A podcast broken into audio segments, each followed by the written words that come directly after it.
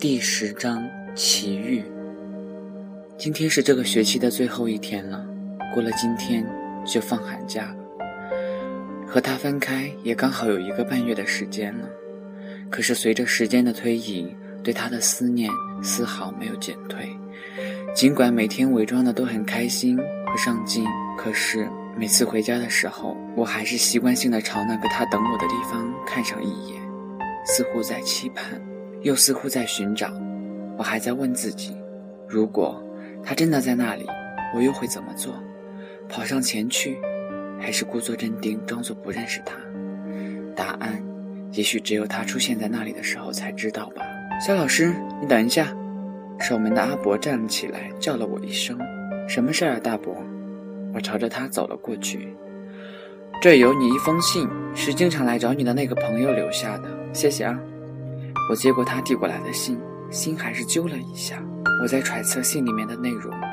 他以前不是经常来找你的吗？难道最近病了吗？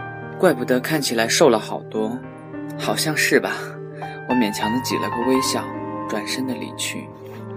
到家后，我才慢慢的打开了信。信上的内容是：萧然，对不起，请原谅我这个自私的人。才害得你这么难过。我没告诉你实话，是因为我怕，我怕我会离开你，我怕你会再也不理我。我没打算一直瞒着你，也一直在找告诉你的机会。可当看到你一脸幸福的笑，我又不忍心，我也恨我自己，也时常的告诉我自己以后不要再去打扰你。可是内心的那种强烈的冲动还是控制不住的。我爱你。我真的很爱，你知道吗？那晚你知道真相后，我一下子懵了，不知道该说什么，只有离开。每次回想起害得你伤心流泪，我的心都好痛好痛。我答应你，以后再也不去找你，你要开心的生活。真的很对不起你。信纸上明显有被水经过的痕迹，一定是他在写信的时候流下的眼泪吧。他的心也很痛。却又要在家人面前装作若无其事的开心。最起码的是，我在回到家之后，我不用去伪装。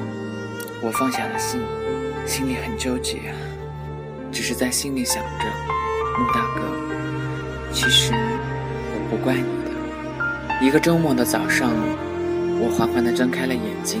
今天的心情不知道怎么格外的好，家里也真够脏的，好像很久都没有收拾了。于是我顾不上吃早饭，就忙地收拾起来。在收拾书桌的时候，那枚已经枯黄的戒指又被翻了出来。我把它放在了手心里，回想起那天他向我求婚的场景，痴痴地笑了一声，在心里想着，那里还是一如既往的浪漫吗？去看看吧，我决心的去走一趟。出了门，才发现外面竟然飘起了小雪，不顾回家拿外套。匆匆地赶到了那个地方，这里已经被雪覆盖了薄薄的一层，我仿佛置身在童话的场景里一样，一扫近段时间的郁闷，就在这里让一切成为过去吧。手里攥着的那枚戒指，我也打算就此丢掉。这次没有很多的不舍，我更知道的是我该怎样的去生活，好好的去生活。我在心里默默地告诫着自己。这时，我听到了一阵刹车声，回头一看，是他。我慌神地站了起来，他也一样吃惊地瞪大眼睛。我们都没有想到，会在这样的情景下再次见面。他的确比以前瘦了很多，也憔悴了不少，真的像得了一场病似的，心疼的感觉一下子涌上了心头。我们都没有说话，只是呆呆地看着对方。半晌后，他说。对不起，我不知道你在这里。我这就走。他准备调转车头。穆大哥，我唤了他一声，这一声凝聚着太多的不舍，不争气的眼泪又淌了下来。我还是爱他的，只是自己不愿意承认，不愿意去想，还傻傻的以为早就已经忘记了。其实都没有。再次见到他的时候，才知道内心最真实的感受。他看到我哭了，便急了起来。我也没想到你会在这里啊！如果知道，我就不会来了。这样，你就不会这么难受了。对不起，我马上走。他自责的语无伦次。我突然扑哧的笑了一声。他更像一个障碍的和尚。穆大哥，我有话要跟你说。我招呼他过来，他走到了我的跟前。穆大哥，真的是好久不见呀。轻轻的哼了一声。这一个半月，你一定过得很辛苦吧？是我害得你这么憔悴。我歉疚的低下了头。没有，你不要这样想，都是我的错。明明知道给不了你幸福，还要死缠着你，我太自私了，太混蛋了。他突然一下子紧张了起来。其实，我来这里是想给我们的感情画上一个句号的，以为这样从此就可以安稳的生活了。但是内心的感受是不会欺骗我的。再一次见到你时，对你还是一如既往的爱，而且还要强烈很多。幸福其实很简单。没有刻意的说要加上一个时间一辈子，在一起开心，哪怕只有一分钟也是幸福。以前自己的想法太过于偏执，傻傻的想求一个结果。我朋友说的对，这场恋爱最辛苦的是你，可你还是这样勇敢的去爱。相比之下，我竟是如此的胆怯。不管你结婚也好，没有结婚也好，爱了就是爱了，就要拿出勇气去面对。所以。如果穆大哥哪天不想爱了，就告诉我一声，我会悄悄的离去。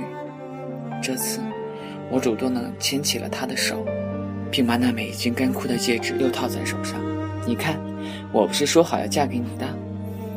他只是看着我，然后猛地把我抱在了怀里，泣不成声的说着：“小忍，分手后我真的很难受，我真的好痛，每天都好想去找你，但又觉得对不起你。”又不敢过多的去打扰你，我真的很爱你。我点着头安慰他说：“没事的，一切都会好起来的。”他止住了哭声，一本正经的说着：“今年去我家过春节吧。”这个，我在心里反复的斟酌着，好吗？